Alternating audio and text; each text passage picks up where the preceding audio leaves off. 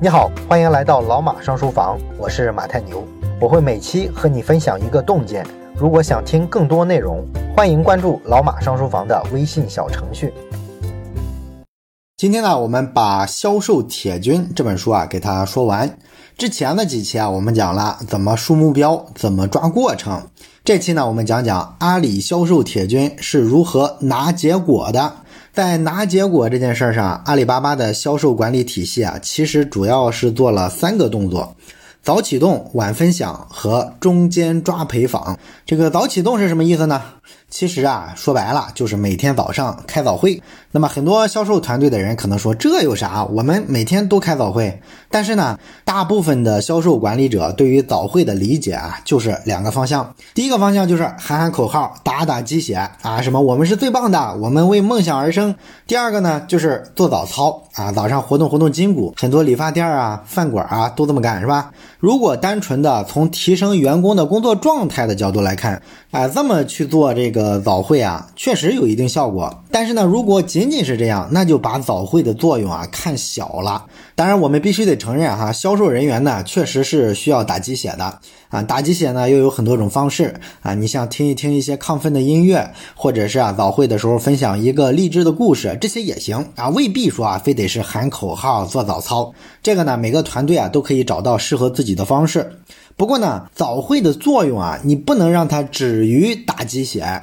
早会更重要的作用其实是列计划啊。作为管理者，你该让团队的每个成员利用早会的时间，说一说啊，这一天他的工作计划是什么，准备呢拜访哪个客户，然后达成什么样的目标等等等等。这个呢，其实就是给一个团队照镜子的过程啊。为什么叫照镜子呢？因为一定有的销售人员会把一天的这个目标啊、行程啊安排的井井有条，然后呢，也有些人肯定啊，在说自己工作目标的时候啊，说特别的干巴，语焉不详。那么这两相对比，就会产生一个什么作用？就肯定有激励嘛。啊，有些没认真准备的同志，就可能觉得，哎呀，我这个跟人确实有差距，知耻而后勇啊，他就会跟人家学习啊，下次啊做得更好。而作为这个管理者呢，其实在这个过程里呢，也很容易啊把控到大家的工作细节是不是做到位了啊。比如说，当他们说自己的工作计划的时候，你可能很明显的就听出来，哎，这个同事啊，他这个今天的这个拜访时间安排啊不大合理，那么你就可以给他指正出来啊，帮他成长。再比如说，哎，某个老员工，他每天的计划怎么来来回回都是拜访这几个客户啊？那么这时候你可能就知道，哦。这个老员工啊，可能进入了职业生涯的倦怠期啊，跑客户跑疲了啊，最近不想跑了，有点应付事儿，所以呢，你就知道你该私下里找他单独吃吃饭、聊聊天了。而如果说一个人啊，草草的列了几项工作计划，但是呢，又没有非常具体的一些方向和指标，那么这就说明什么？很明显，他没有规划好今天要干嘛。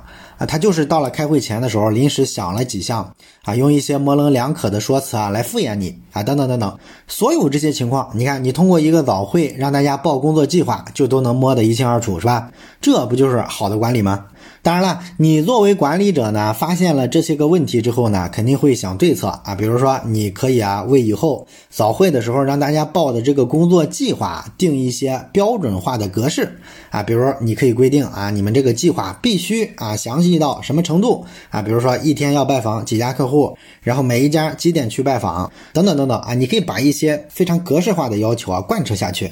啊，这个呢就是精细化管理了。那之所以要这么干呢，还是我们说的老问题，是吧？销售呢，它是一定程度上有点反人性的啊。员工呢，舒舒服服的，他是做不好销售的。所以你必须得精准的把握他工作的每一个细节。那么除了列计划之外，早会呢，其实还是一个难得的统一指导的机会啊。销售人员肯定会遇到各种各样的问题啊，这时候呢，你就让他们拿出来啊，你集中的把这些问题解答一下啊，这个是可以的啊。不过呢，一般这时候。又会遇到另外一个问题，就是大部分的销售人员啊，其实不爱主动的向领导去提问、去沟通，哎，他们更愿意呢，同事之间啊，私下的时候去沟通、去内部消化。啊，这个呢，应该说也是一个挺无奈的事情，因为我们前面说了啊，销售团队的这个管理方式啊，通常就是威权式的啊，自上而下，领导呢就要是绝对的权威，管理方式呢就是领导每天拿个小鞭儿啊督促你，那么这种氛围底下，你想想啊，他塑造出来的这个。销售主管，他往往就是一个高高在上的权威的形象，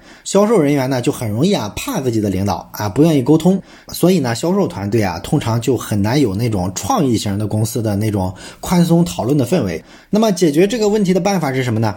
就是你可以在早会的时候呢，让销售团队的人员自由讨论啊，淡化这种一问一答的比较正式的方式啊，不要给他这么重的压力啊，这样呢，每个人看到大家七嘴八舌的讨论起来，他就愿意发言啊，也愿意把自己遇到什么困惑抛出来，还跟大家一块商量怎么办。那么这个过程中，你作为领导再参与进去，其实就没有这种压迫感了。这是我们说的第一个办法啊，早启动。那么阿里铁军拿结果的第二个办法叫晚分享。那么跟早启动对应啊，晚分享就是什么？其实就是晚会啊。很多销售团队啊，也会在下班之前啊，召集大家开一个小会，总结一下这一天的情况。但是呢，绝大部分团队的这个晚会啊，做的就比较糟糕啊，因为一般来说啊，它的流程就是每个人啊。轮流汇报一下当天完成了哪些工作量，分别干了一二三四五哪几件事儿。然后呢，有的团队啊，甚至还会当面的批评或者是处罚那些没完成当天工作目标的同事。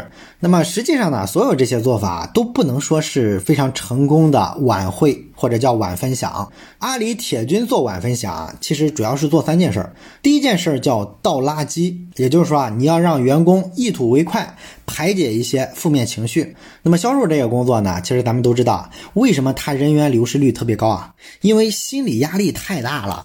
再牛的销售啊，他每天见到的大部分客户也是拒绝他的啊，成交率在那摆着呢，是吧？不可能特别高。所以你想在这么一个氛围里面，人就很容易产生各种沮丧啊、郁闷之类的这些负面情绪。那你想这种情况下，你忙了一天，到了晚上，正好是这种负面情绪积累最多的时候，结果呢还得正儿八经的汇报一天有什么成果啊，完成的不好啊，还要挨骂啊，这不就是一种很糟糕的会议吗？它会加剧每个人对于团队的不满意嘛？这个时候你就应该反其道而行之，让他们呢把这些心里的垃圾啊往外倒一倒啊，不然的话，这些个。负面情绪啊，可能迟早会消磨掉他的工作积极性，甚至还会对他个人健康产生影响。而且说来呢，情绪这个东西啊是会传染的。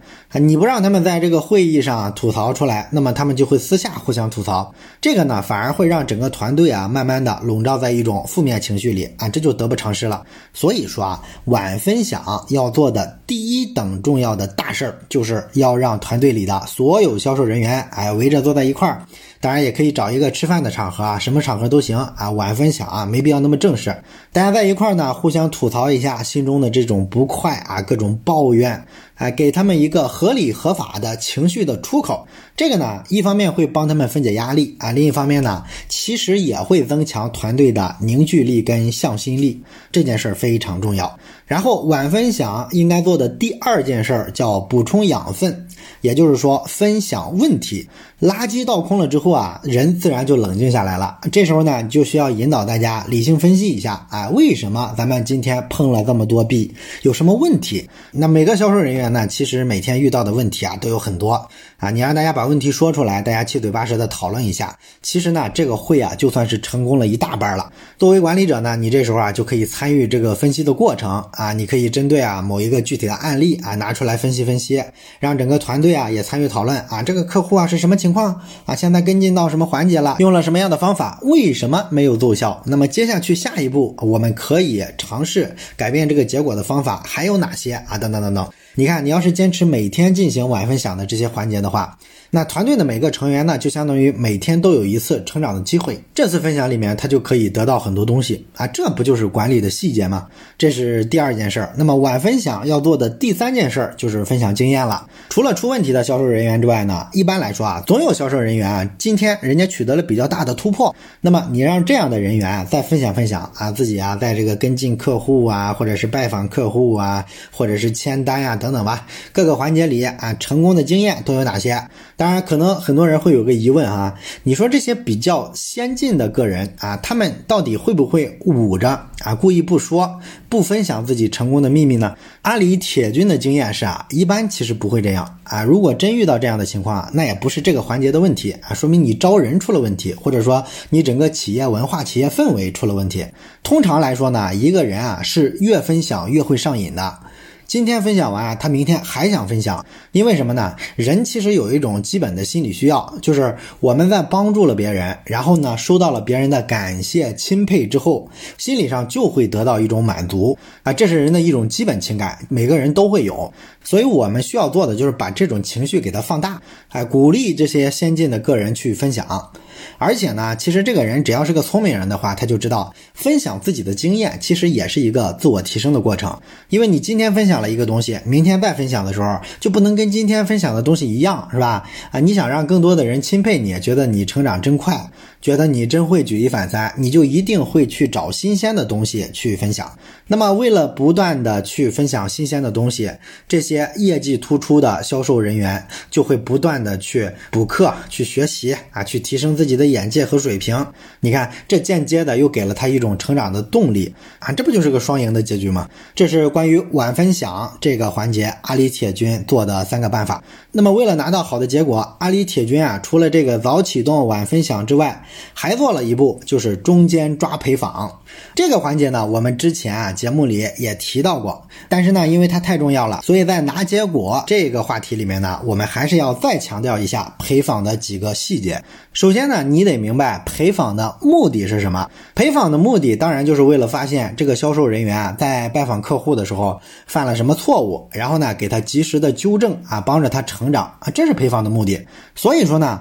为了达成这个目的，一个管理者就需要什么呢？需要全方位的去掌握这个销售人员他在销售的全过程里的每一个具体的动作，然后去判断一下他哪些做对了，哪些做的不对。而你要全方位的掌握这么多的细节的话，就一定得端正自己的位置啊。很多的销售团队的管理者呢，在做陪访的时候啊，其实呢，他做的是替销售人员完成拜访的工作，也就是说，全程啊都是他在跟客户沟通。那你说？这个陪访是谁在陪谁啊？是吧？成了这个销售人员陪领导了。你这是在替同事完成他该干的工作，所以这就是明显的跑偏了。在陪访的过程中呢，其实啊，作为管理者一定要管住自己的嘴啊，少说话，多观察。你不是来帮他做业绩的，你是来帮他成长的啊，这是第一点。其次呢，就是你要弄清楚一个问题啊，陪访就是光陪着去见客户吗？其实不是啊。陪访只是这么一个说法，其实陪访就应该是全环节的。也就是说，抓陪访这个环节，你应该还去指导这个销售人员从源头做起啊，怎么收集客户资料啊，怎么给客户打一个有效的电话，怎么有效的预约客户啊，等等等等。就是说呢，管理者的陪访其实是对整个这个销售人员的销售流程的管控跟辅导，并不是啊只针对见客户这一个小环节。啊，因为一个销售人员啊没拿下一单来，这个过程他可不是光见客户这一环产生了问题啊，有可能是全流程都有问题。所以你怎么帮他诊断，怎么帮他辅导，不就得全流程都介入进去吗？所以这是绕不过去的啊！你不能以为啊陪访就是只陪着去见见客户就完了，这是第二点。第三个问题就是管理者啊得有分寸，你陪访之前啊要给这个员工建立一个合理的预期。哎，这什么意思呢？这个说的吧，尤其是这种情况，就是你陪访的员工啊，是一个销售新人、销售小白，或者是刚毕业的大学生的时候，你这时候呢，一般都不太放心啊，不敢让他一个新瓜蛋子自己就去冒冒失失的谈客户了，万一把一个重要的客户啊谈崩了啊，以后啊连补救的机会都没了。所以呢，你可能采用的方式就是我来谈，但是呢，我带着你啊，你跟着我去在旁边观察学习。那么这种情况呢，应该说也是合理的，在销售里面呢，大家都常干这种事儿。但是呢，很多管理者啊，他就会犯一个错误啊，什么错误呢？就是他们特别爱吹牛。他会在陪访之前呢，跟这个新人说：“哎，一会儿你看看我啊，怎么怎么怎么怎么搞定这个客户。”但是咱们知道，任何人都没有百分之百的把握搞定一个客户，哪怕你跟这个客户啊再熟悉。所以呢，你谈半天之后，最后呢没有打动客户，被拒绝的概率啊其实是很高的。可是你提前把牛吹出去了，结果你怎么收场？你让这个新人怎么看你？你以后在专业上跟他说任何东西，你觉得这个权威性会不会受影响？很明显的事儿嘛，是吧？所以说啊，不要这么干，不要给自己挖坑。陪访之前啊，你跟这个新人啊，应该客观的去分析这个客户啊，你就跟他说，这个客户啊，我认为啊，拿下来的概率啊，大概有百分之多少？然后呢，我们在谈的时候可能遇到的困难跟问题大概是什么？然后我们提前呢可以用哪些策略来化解这些问题？哎，如果实在没谈下来，那么可能啊就是某些某些方面啊暂时达不到要求，我们可以把这个客户啊先放一放啊，等等等等。你类似这样去客观的分析，这个新人呢，首先啊他就不会预期那么高，是吧？啊，觉得你无所不能，无比之崇拜你。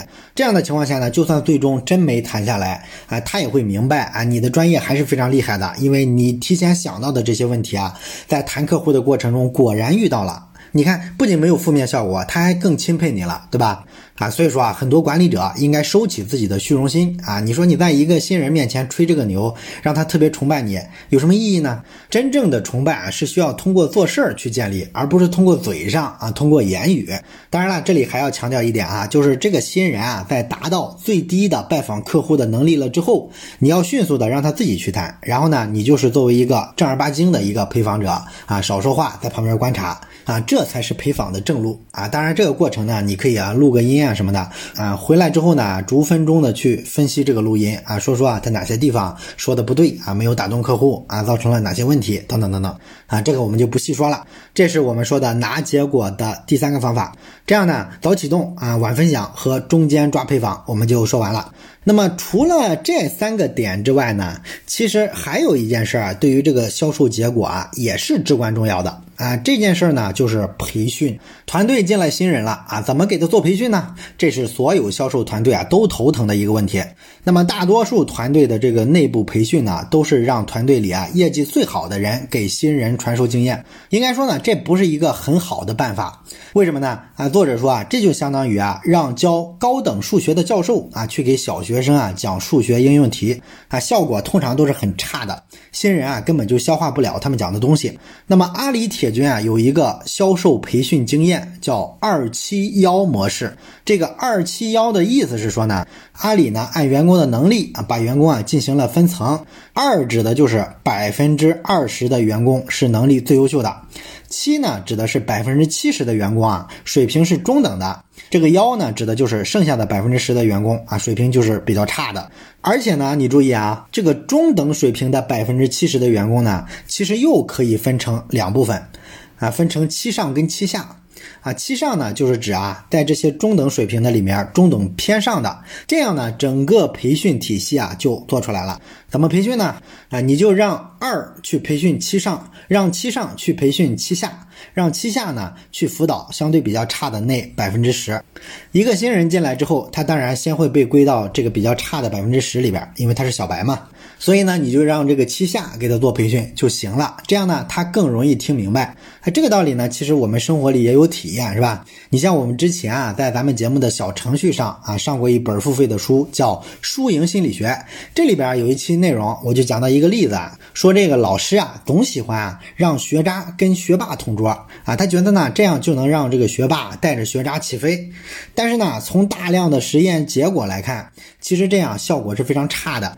只有在两个人啊成绩啊水平啊差不了太多的时候啊，才会产生这种先进带后进、先富带后富的效果。如果水平差太远的话，不仅没有正面的效果，甚至可能起副作用啊。所以说啊，这个天下的道理啊都是相通的。好了，关于这本销售铁军呢，我们就分享到这儿。如果你对前面说的这本《输赢心理学》也感兴趣的话，那么也欢迎你到老马上书房的微信小程序里面搜索“输赢心理学”，就可以收听这本书的完整版。关于阿里铁军的方法论呢，我们就讲到这儿，咱们下期节目再见。